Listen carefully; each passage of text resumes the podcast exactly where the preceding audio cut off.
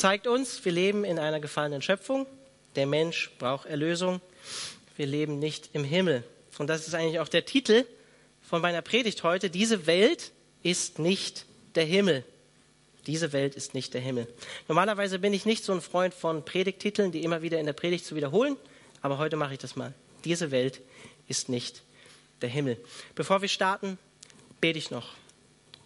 Herr Jesus, möchte ich darum bitten, ähm, dass du durch deinen Heiligen Geist, durch dein Wort jetzt diesen Abend einfach zu uns sprichst, in unsere Herzen sprichst. Ich möchte dich darum bitten, dass du ähm, uns herausforderst heute Abend und ähm, wachrüttelst, wo wir vielleicht schlafen. Ich möchte dich darum bitten, dass du äh, diesen Abend segnest, dass du die Predigt segnest, dass du mich gebrauchst und durch mich sprichst, weil du gnädig bist. Amen. Wir sind im Predigerbuch und zwar in Kapitel 3, Vers, ab Vers 16.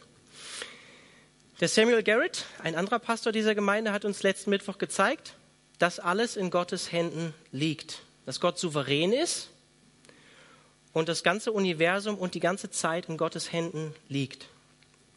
Und dass es für alles im irdischen Leben eine bestimmte Zeit gibt. Vielleicht kennt ihr die Serie Gute Zeiten, schlechte Zeiten. So ähnlich ist das auch mit unserem Leben. Gute und schlechte Zeiten kommen, ob wir wollen oder nicht.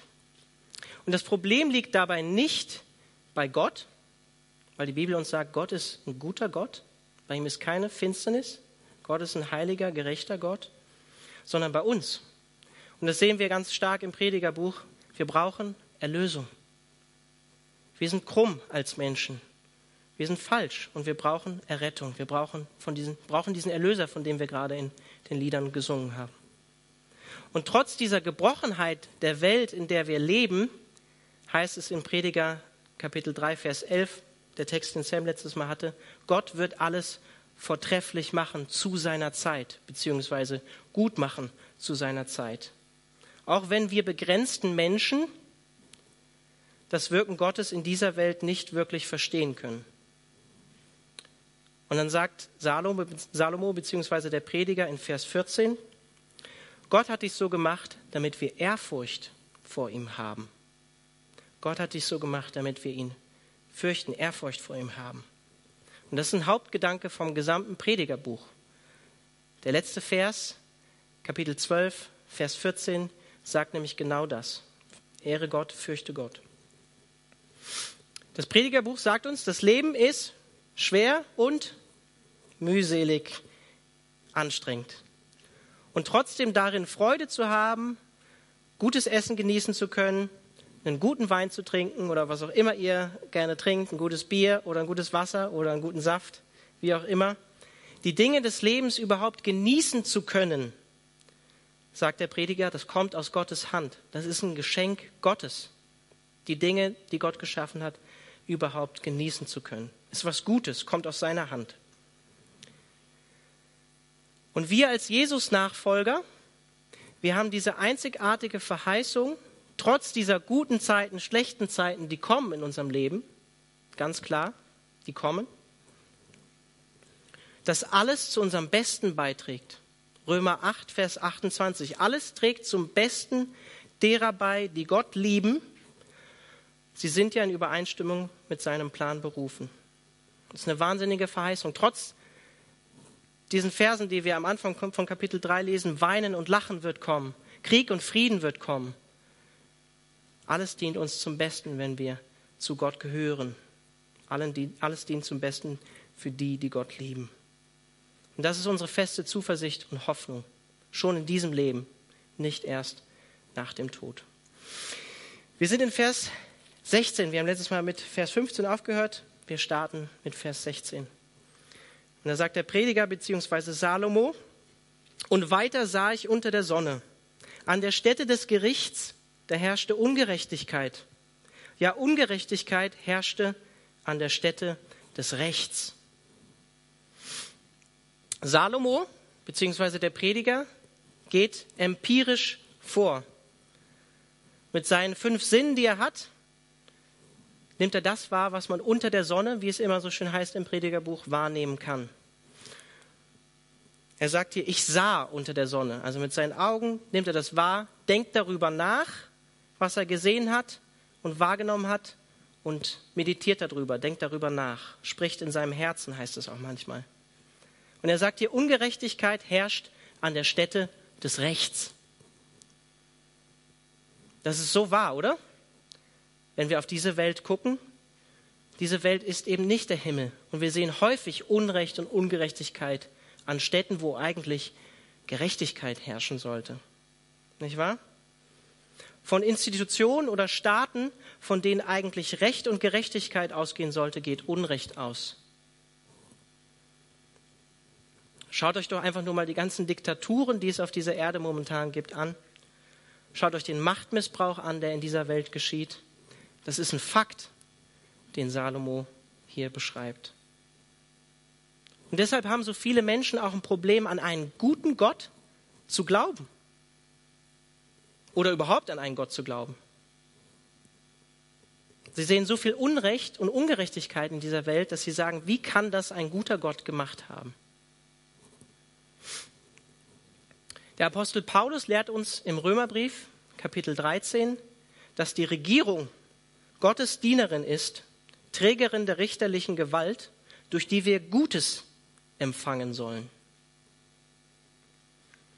Wisst ihr, das Problem ist, dass die meisten Machthaber, Diktatoren, Politiker, Präsidenten oder Staaten diese von Gott gegebene Macht missbrauchen und eben nicht gerecht und recht handeln. Und das Problem liegt dabei wesentlich tiefer als beim Rechtssystem oder beim Staat. Auch wenn diese ungerecht oder unvollkommen sein können. Keine Frage. Ich glaube, das Problem liegt wesentlich tiefer. Es liegt am Menschen. Es liegt am menschlichen Herz. Also ich hoffe, wenn wir durch das Predigerbuch durch sind, dann wisst ihr, wir Menschen sind Sünder. Wir brauchen Erlösung. Wir sind nicht vollkommen, nicht perfekt, nicht heilig. Und deshalb sind auch die Rechtssysteme, die wir kreieren, nicht vollkommen, nicht perfekt, nicht heilig. Ist logisch. Aus einer schlechten Quelle kann nichts Vollkommenes entstehen. Unmöglich.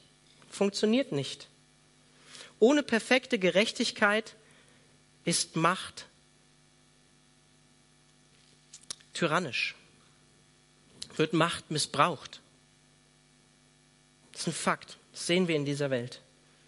Gerechtigkeit ohne Machtmissbrauch der Herrschaft vereint letztlich nur eine einzige Person, die jemals auf dieser Erde gelebt hat. Und das ist der perfekte Gottmensch Jesus Christus.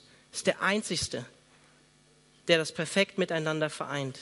Alle anderen Menschen können dies niemals. Und deshalb ist Jesus Christus auch was? alle Macht gegeben in, im Himmel und auf Erden. Ihm ist alle Macht übertragen. Und deshalb heißt es in 1 Timotheus zum Beispiel, Kapitel 2, Vers 5, es gibt nämlich nur einen Gott und es gibt auch nur einen Vermittler zwischen Gott und den Menschen, den, der selbst Mensch geworden ist, Jesus Christus. Er war der Einzige, der perfekt, vollkommen, gerecht und heilig gelebt hat. Er ist der Einzige, der würdig ist, alle Macht im Himmel und auf Erden zu erhalten. Und Tatsache ist auch, als Menschen würden wir uns ohne Institutionen des Rechts, die wir haben, die Birne einschlagen, oder?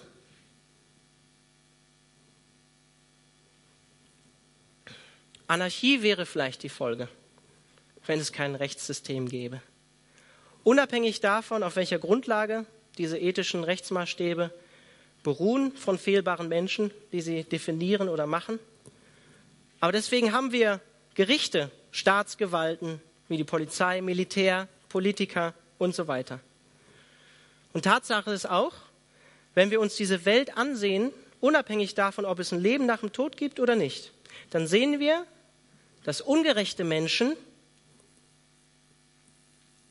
gut davonkommen und gewinnen. Oder? und gerechte Menschen ungerecht behandelt werden und verlieren. Das kommt vor in dieser Welt.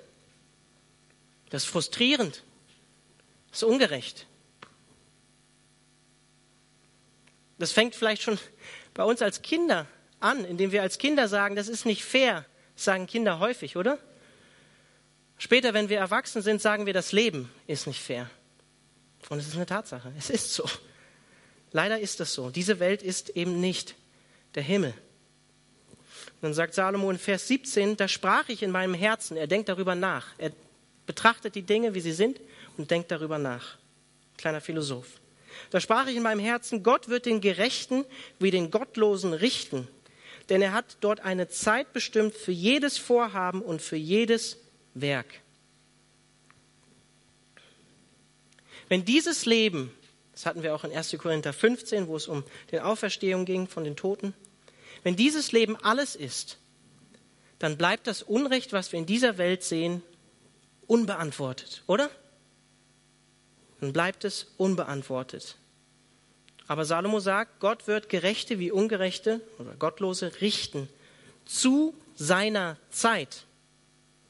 Das ist ein Rückbezug auf Kapitel 3, Vers 1. Alles hat seine bestimmte Stunde und jedes Vorhaben unter dem Himmel hat seine Zeit.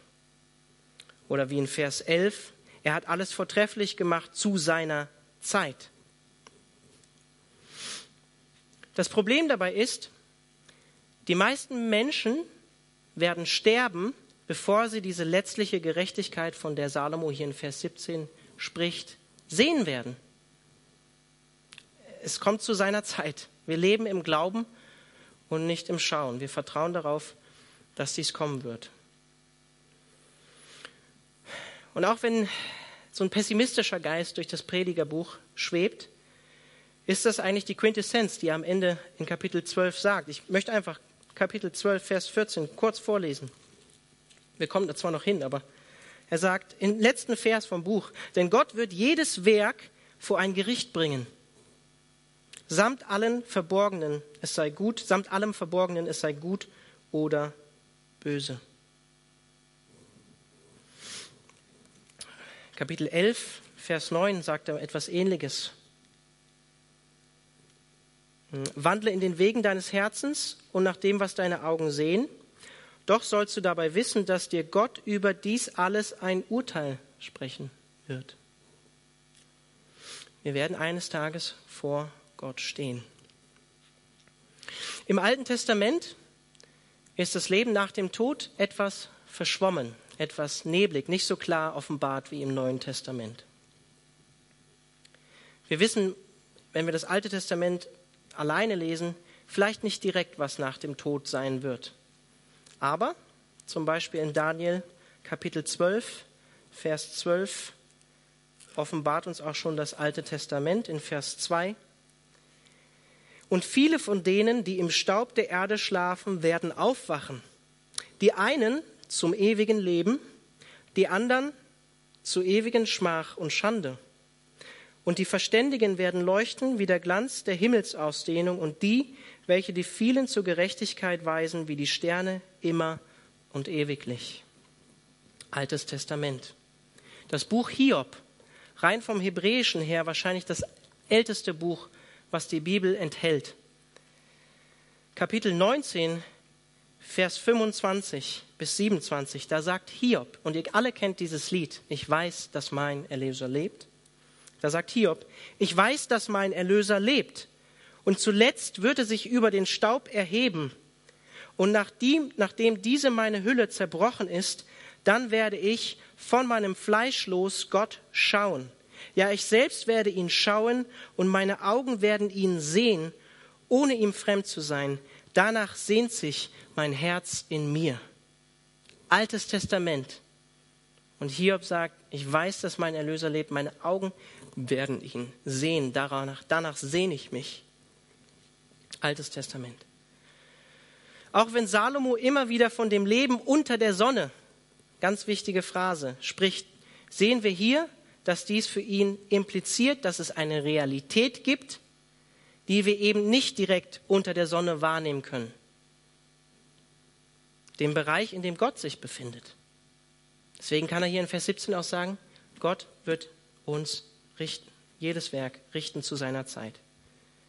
Und die gute Nachricht bei all der Ungerechtigkeit in dieser Welt ist, auch wenn unsere Gerichte versagen, wenn Menschen krumm sind, falsche Urteile sprechen, gerechte Menschen verurteilt werden, haben wir diese Hoffnung, dass Gott eines Tages alles ins rechte Licht rücken wird.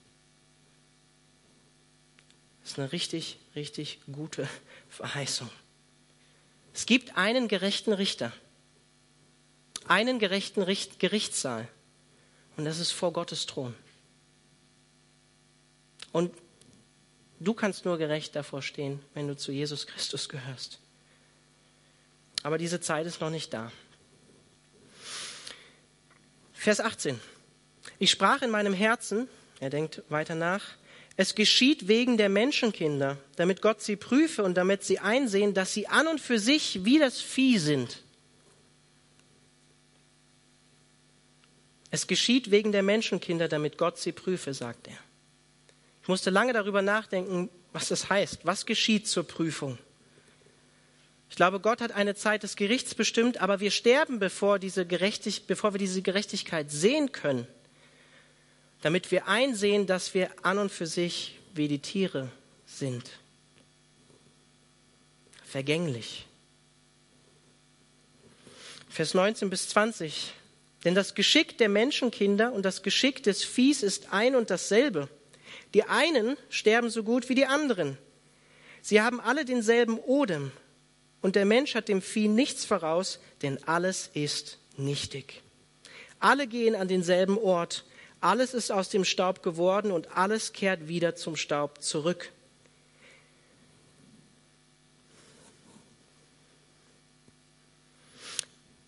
Was ist der Lohn der Sünde?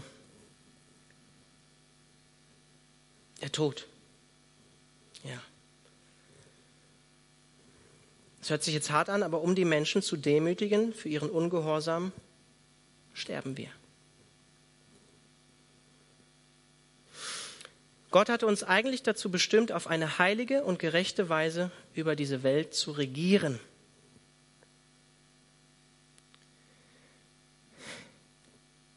In seinem Ebenbild, so wie er über das Universum regiert. Aber wir haben versagt. Deswegen lesen wir das, was wir hier in Vers 16 leben, äh, lesen. An Städten des Rechts ist Unrecht. Wir leben in einer gefallenen Schöpfung, das ist eine Tatsache. Salomo sagt hier nicht, dass wir Tiere sind. Das sagt er nicht. Auch wenn sündige Menschen sich wie Tiere verhalten können, oder? Der Mensch ohne Gott kann wie ein Tier leben. Und es ist, glaube ich, auch kein Wunder, dass viele Menschen annehmen, wir würden deswegen von den Tieren abstammen, weil wir uns manchmal wie welche verhalten, oder? Kann ich manchen Leuten gar nicht übel nehmen. Salomo sagt hier, das Endergebnis von Mensch und Tier ist letztlich das gleiche. Wir sterben eben wie die Tiere. All unsere geistige Überlegenheit, unsere Stärke, Macht, unsere Größe gegenüber den Tieren endet mit was? Mit dem Tod und macht uns ihnen letztlich gleich. Und Salomo fragt, was nützt uns unsere Überlegenheit daher letztlich? Wir werden zu Staub, wie auch die Tiere zu Staub werden, und alles geht an denselben Ort zurück, sagt er.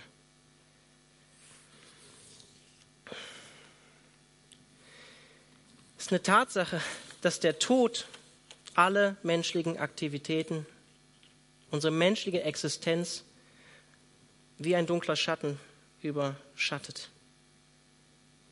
Und wenn wir nur unter dieser Sonne diese Perspektive wie Salomo haben, dann erkennen wir letztlich, so wie er das hier auch sagt, dass alles nichtig ist. Dass alles ein Dampfwölkchen ist, ein Schnipsen, ein, ein Nichts. Und wir mögen das nicht. Wir mögen das nicht als Menschen. Warum? Prediger 3, Vers 11. Gott hat die Ewigkeit in unser Herz gelegt. Es ist frustrierend. Wir wollen ewig leben. Aber wir sterben. Wer wird mich erlösen aus diesem Zustand, in dem ich als Mensch gefangen bin? Dann sagt Paulus, ich danke Jesus Christus, dass er mich aus diesem Zustand befreit hat und befreien wird letztlich. Wir wollen wie Salomo, dass die Dinge, die wir im Leben erarbeiten, Bestand haben, oder? Das wünschen wir uns. Dass wir es nicht jemand anders überlassen müssen, der dafür gar nicht gearbeitet hat. Dass es jemand erbt, der sich gar nicht dafür bemüht hat. Oder vielleicht sogar dann noch unweise damit umgeht. Das wollen wir nicht. Wir wollen ewig leben. Wir wollen ewig jung bleiben, ewig schön sein. Und stattdessen sterben wir.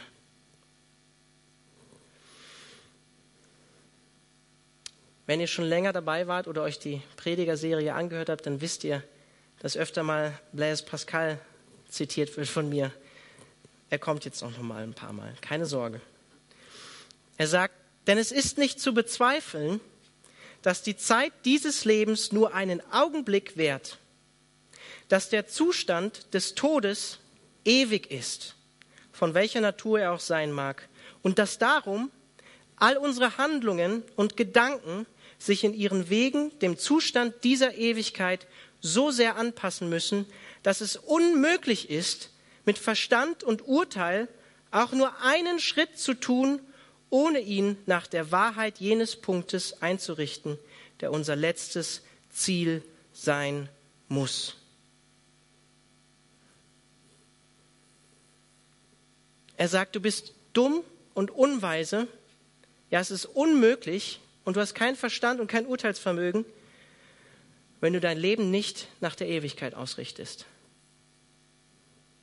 Weil die Tatsache ist, dass unser Leben kurz ist und dass dieser Zustand des Todes ewig sein wird, wie auch immer er aussehen wird.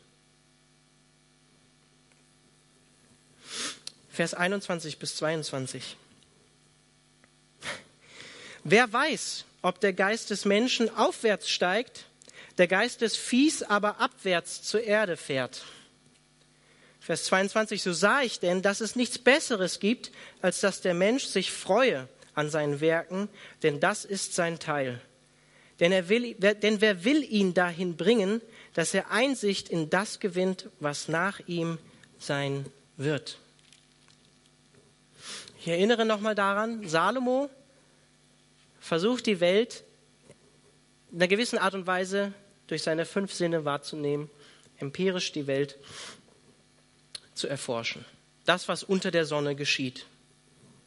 Und wir sehen hier in Vers 21, 22 diese Ambivalenz, die der Prediger oder Salomo oft hat, diesen Skeptizismus. Trotz dass er sagt in Vers 17, Gott wird jedes Werk in ein Gericht bringen, was ja noch geschehen muss, wenn wir dann gestorben sind.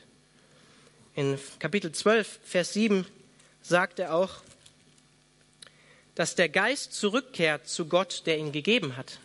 Das heißt, es passiert irgendwas nach dem Tod, das sagt er schon.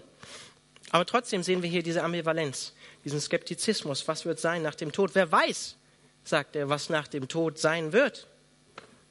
Oder in Vers 22, denn wer will ihn dahin bringen, dass er Einsicht in das gewinnt, was nach ihm sein wird?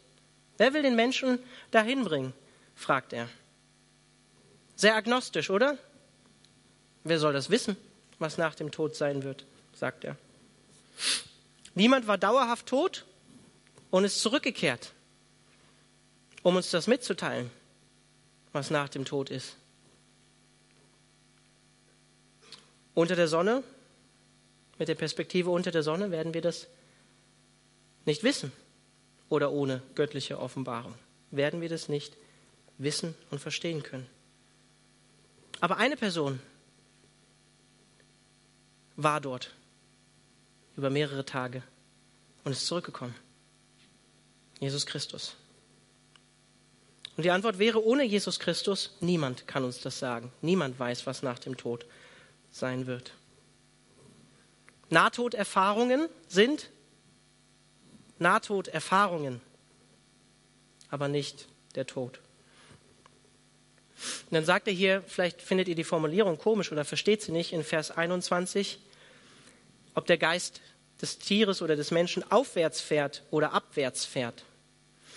Das hat mit dem alttestamentlichen Verständnis zu tun. Aufwärts fahren, das ist der Bereich des Göttlichen, wo das Leben ist. Ewiges Leben. Abwärts ist der Bereich des Sheol, des Todes. Die Mitte wäre der Bereich, in dem ihr alle jetzt seid, der Bereich des irdischen Lebens, was vergänglich ist.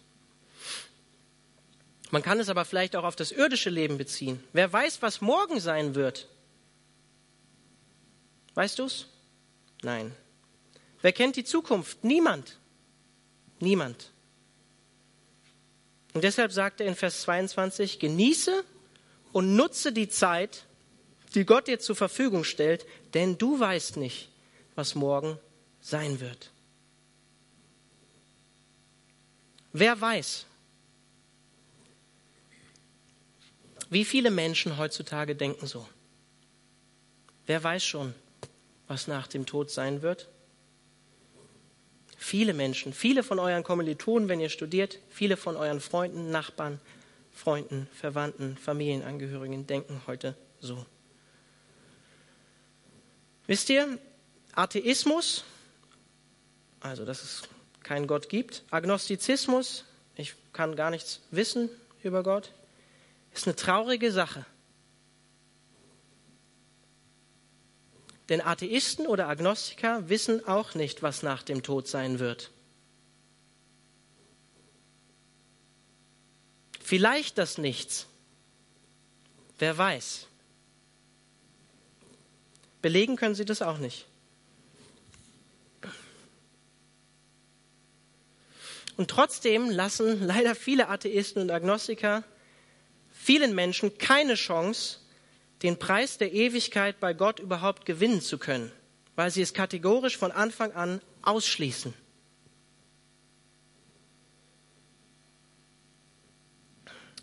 Peter Kreeft, das ist ein Philosoph, sagt, Atheism is a terrible bet. It gives you no chance of winning the prize. Also Atheismus ist eine schlimme Wette, denn es gibt dir nicht mal die Chance, den Preis der Ewigkeit zu gewinnen oder gewinnen zu können weil es von Anfang an kategorisch ausgeschlossen wird. Wisst ihr, entweder existiert Gott oder Gott existiert nicht.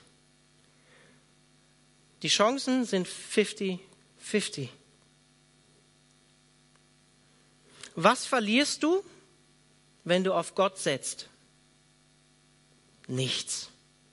Nichts verlierst du. Was gewinnst du, wenn du auf Gott setzt? Du kannst alles gewinnen. Die Ewigkeit gewinnen.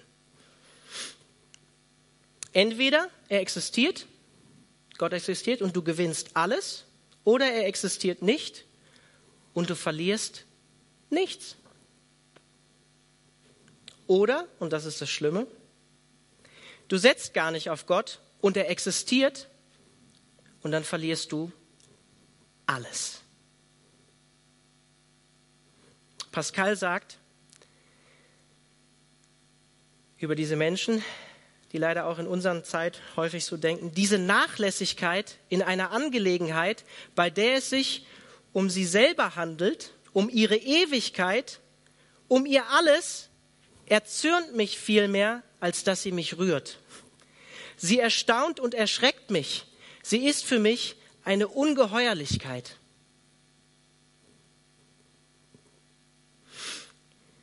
Zu viele Menschen leben ihr Leben vor sich hin, ohne sich ernsthafte Gedanken zu machen, was eines Tages kommen wird, wenn sie sterben. Viel zu viele Menschen auf diesem Planeten. Und es geht hier um unsere ewige Existenz, die auf dem Spiel steht. Vielleicht denkst du jetzt auch mal einfach an deine Nachbarn, Freunde, die Jesus Christus nicht kennen. Die meisten Menschen gehen viel zu leichtfertig, und das sage ich auch mir selbst, damit um.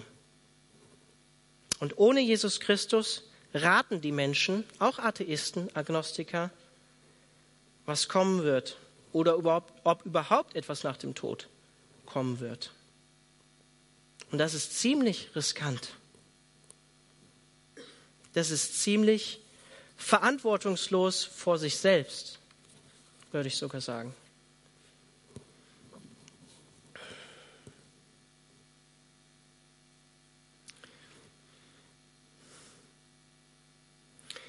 Ähm, Hebräer Kapitel 9, Vers 27. Ich möchte euch einfach nur einen Vers vorlesen.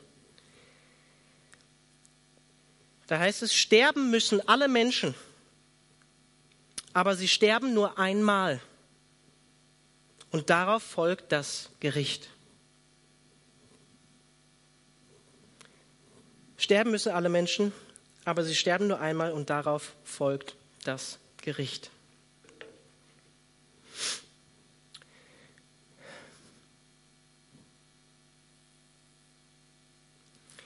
Pascal sagt,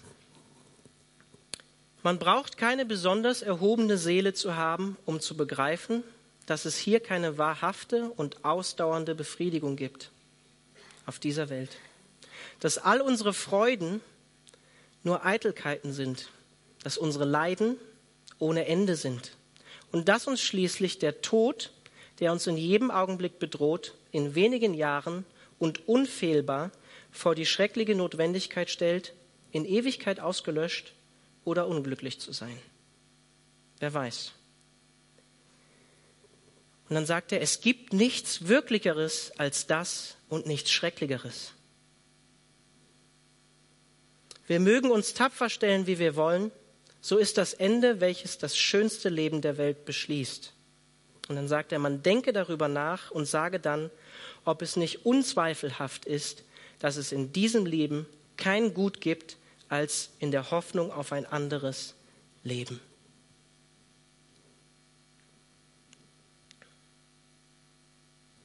Pascal benutzt auch ein Gleichnis vom Zustand des Menschen, indem er die Menschen darstellt als aneinander gekettet, wie in so einer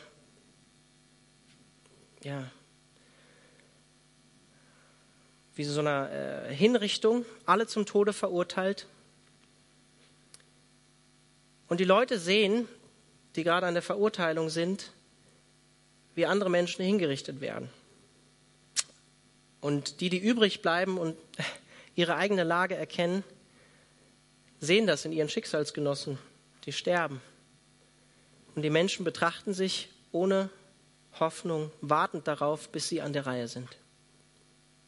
So gehen viele Menschen mit dem um, was auf sie zukommt, nämlich der Tod. Vers 4, äh, Kapitel 4, Vers 1.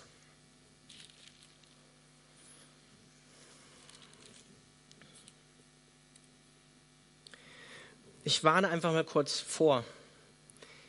Die nächsten drei oder die nächsten Verse 2 und 3 sind die schlimmsten Verse oder krassesten Verse aus dem gesamten Alten Testament, würde ich fast sagen.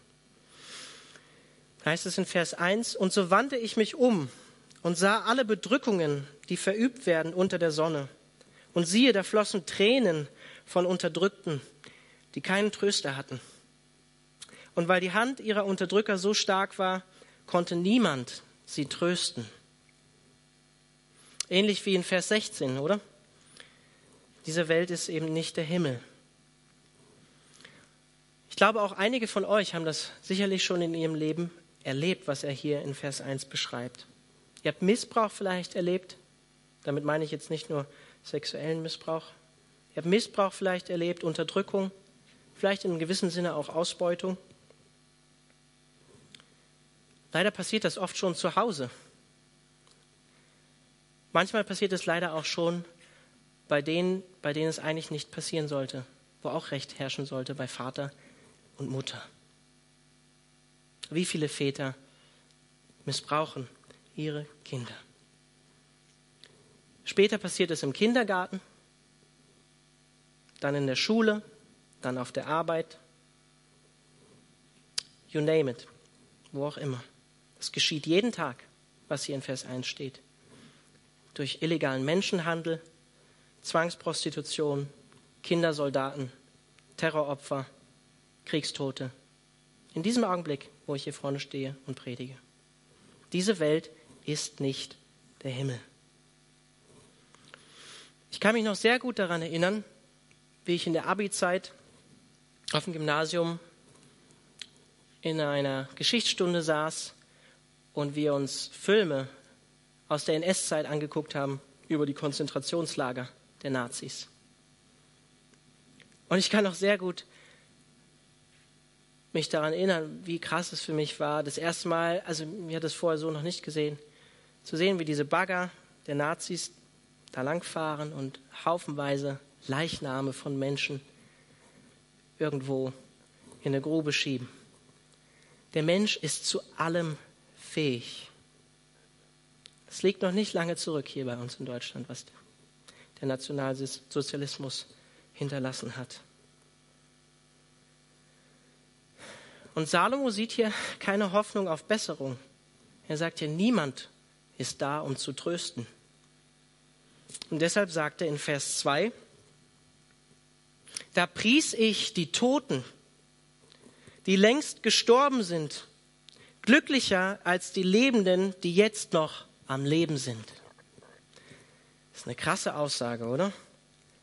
Besser tot sein als leben, sagt Salomo, wenn ich diese Welt angucke. Besser tot sein als leben. Das muss man erstmal sagen lassen. Warum? Damit, da man das Unrecht und die Unterdrückung, die in dieser Welt stattfinden, dann nicht mehr ertragen muss. Deshalb. Das ist ziemlich hardcore, was der Prediger hier sagt. Ziemlich depressiv, oder?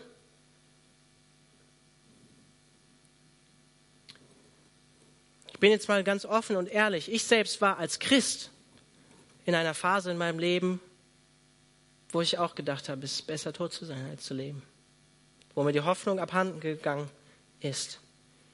Wo ich seelisch am Ende war von dieser Welt. Ich habe das selber erlebt. Alex Röhm ist ein anderer Pastor hier aus der Gemeinde, einer von den dreien. Sein Vater ist letzte Woche gestorben.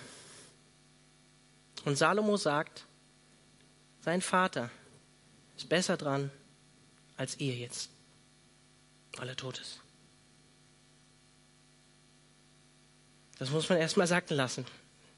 Das ist eine krasse Aussage, die Salomo oder der Prediger hier macht.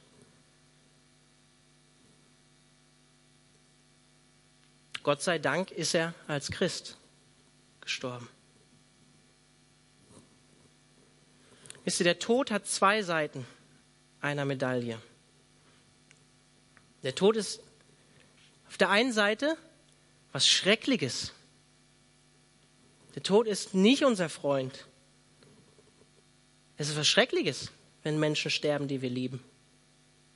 Es ist, war nicht so gedacht am Anfang. Es war nicht so am Anfang. Aber der Tod ist für uns als Christen auf der anderen Seite noch eine große Freude und ein Geschenk, weil wir aus diesem Zustand, in dem wir uns hier in dieser Welt befinden, gehen dürfen. Und immer wo sind? Da, wo Gerechtigkeit herrscht und Recht, wo der Tröster ist. Der Tröster schlechthin, Gott selbst. Stell dir vor, du müsstest. Die Menschen haben dieses naive Denken oft, Sie würden gerne ewig leben. Ich möchte nicht ewig in dieser Welt leben. Wirklich nicht. Ich möchte es nicht.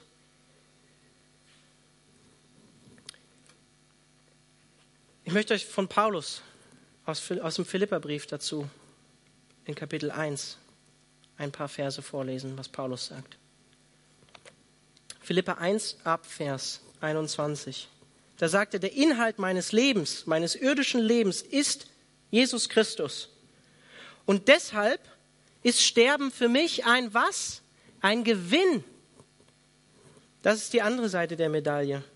Andererseits kann ich, solange ich noch hier auf dieser Erde lebe, eine Arbeit tun, die gute Früchte trägt, die Zeit nutzen. Daher weiß ich nicht, was ich vorziehen soll. Ich bin hin und her gerissen. Am liebsten würde ich das irdische Leben hinter mir lassen und bei Christus sein. Das wäre bei Weitem das Beste. Wisst ihr, es kommt wirklich ein Leben, was so viel besser sein wird als das, was ihr hier lebt und erlebt, wo ihr denkt, ich möchte, dass diese Zeit niemals endet. Es wird eine bessere Zeit als das kommen, auch wenn wir uns das vielleicht mit unserem irdischen Verstand kaum vorstellen können. 2. Korinther 5, Verse 8 und 9 sagt auch Paulus. Und doch sind wir voll Zuversicht. Und unser größter Wunsch ist, das Zuhause unseres irdischen Körpers verlassen zu dürfen und für immer daheim beim Herrn zu sein. Das ist unsere Hoffnung als Christen. Jetzt dachtet ihr vielleicht, Vers 2 war krass und es war eine harte Pille, die schlu zu schlucken war. Aber es kommt noch dicker. Vers 3. Aber besser als beide, also als die, die leben und tot sind, besser als beide ist der daran, der noch nicht geboren ist weil er das böse Treiben, das unter der Sonne geschieht, gar nicht erst gesehen hat.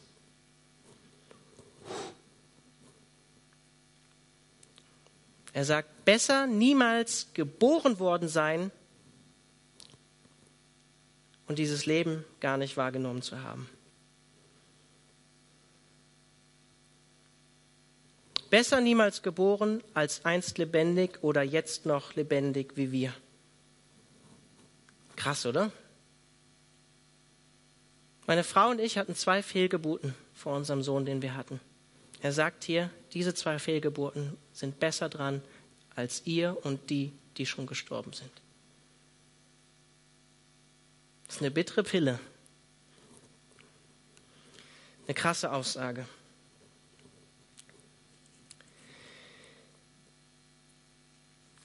Hiob, Kapitel 3. Vers 1 und 3. Ich hoffe, ihr kennt die Geschichte vom Hiob einigermaßen. Da tat Hiob seinen Mund auf und verfluchte den Tag seiner was? Seiner Geburt. Und Hiob begann und sprach, oh wäre doch der Tag ausgelöscht, da ich geboren wurde, und die Nacht, die sprach, ein Knabe ist gezeugt. Vers 10 und 11. Doch sie verschloss mir nicht die Pforte des Mutterleibes, seine Mutter, und verbarg mich nicht und verbarg nicht den Jammer vor meinen Augen. Vers 11. Warum starb ich nicht gleich bei der Geburt, kam nicht um, sobald ich aus dem Mutterschoß hervorging? Vers 16. Oder wäre ich doch niemals da gewesen, wie eine verscharrte Fehlgeburt den Kindern gleich, die nie das Licht erblickten.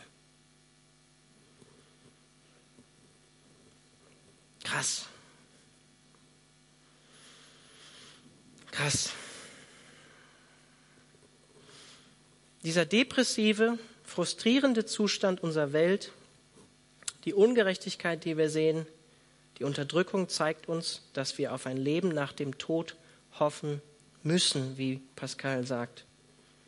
Wir müssen auf ein kommendes Gericht hoffen.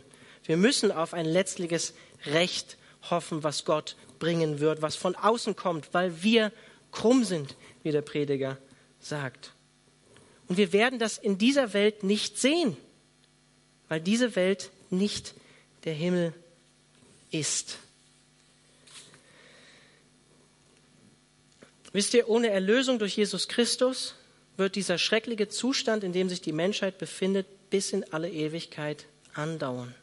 Ohne Trost, ohne Tröster in Ewigkeit in einem unerlösten Zustand.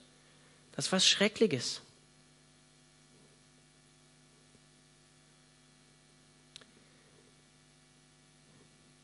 Jesus selbst sagte über Judas, besser, er wäre niemals geboren worden. Judas hat Jesus Christus verraten für Geld. Hat sich später selbst erhangen. Wisst ihr, was das Krasse ist? Und ich weiß, das ist sehr herausfordernd. Diese Aussage trifft auf jeden Menschen zu, der in Ewigkeit wo sein wird? Nicht bei Gott.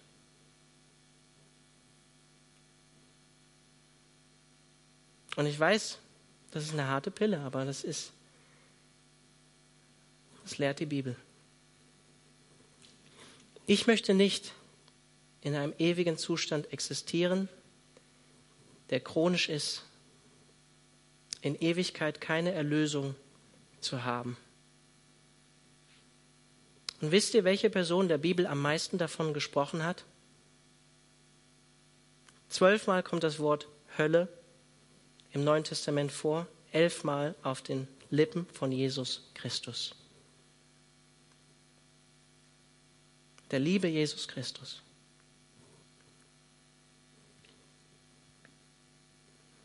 Die Hölle oder dieser ewige, schlimme Zustand ist keine Erfindung von bösen Predigern. Jesus Christus selbst lehrt das.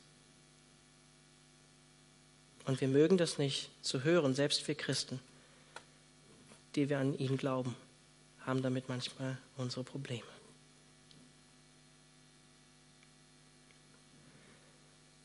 Dieser ewige Zustand von dem Jesus ausspricht, ist die Warnung vom Sohn Gottes, der starb, um uns von diesem ewigen Zustand zu retten.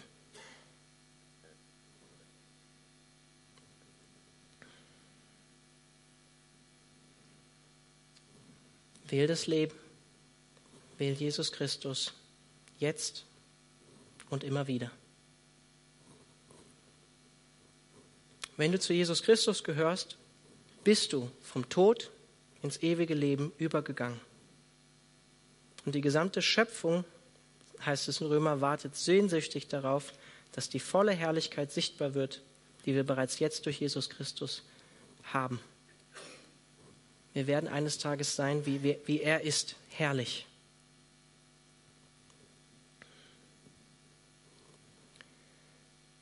In diese frustrierende und schreckliche, depressive Welt die Salomo hier beschreibt, kam wer? Jesus Christus. Als Mensch.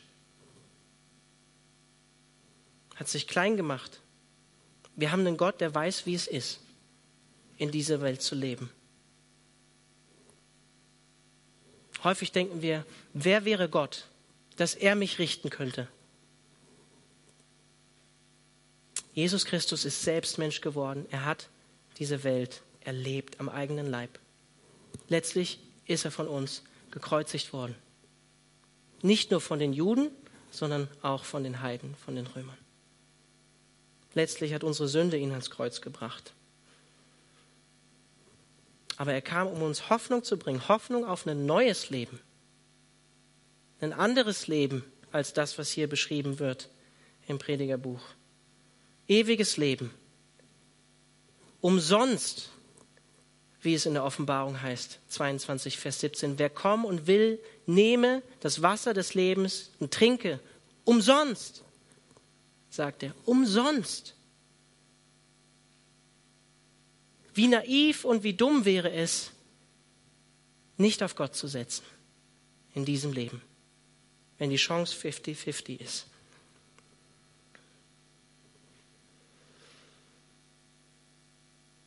In der Zwischenzeit haben wir Trost. Wir haben den Heiligen Geist in uns, wenn wir an Jesus Christus glauben. Und wir haben Geschwister, in denen dieser Geist lebt, die uns auch Trost zusprechen können in der Zeit, in der wir jetzt sind, in dieser irdischen Zeit. Und am Ende wird Gott selbst alle Tränen von unseren Augen wegwischen und uns Trost geben. Diese Welt ist nicht der Himmel. Und wir warten auf einen neuen Himmel und eine neue Erde, in denen, wie Petrus sagt, Gerechtigkeit wohnt.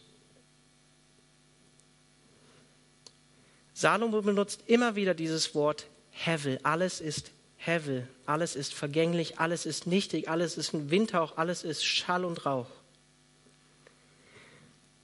Dieser Windhauch oder dieses Hevel ist etwas, was nicht das erfüllt, was es eigentlich erfüllen sollte. Es ist etwas, was es nicht erfüllt, was es eigentlich erfüllen sollte. Dies wird im Himmel, beziehungsweise auf der neuen Erde, die Gott machen wird, nicht so sein. Im Gegenteil, es wird sein, wie Gott es gemacht hatte. Gut.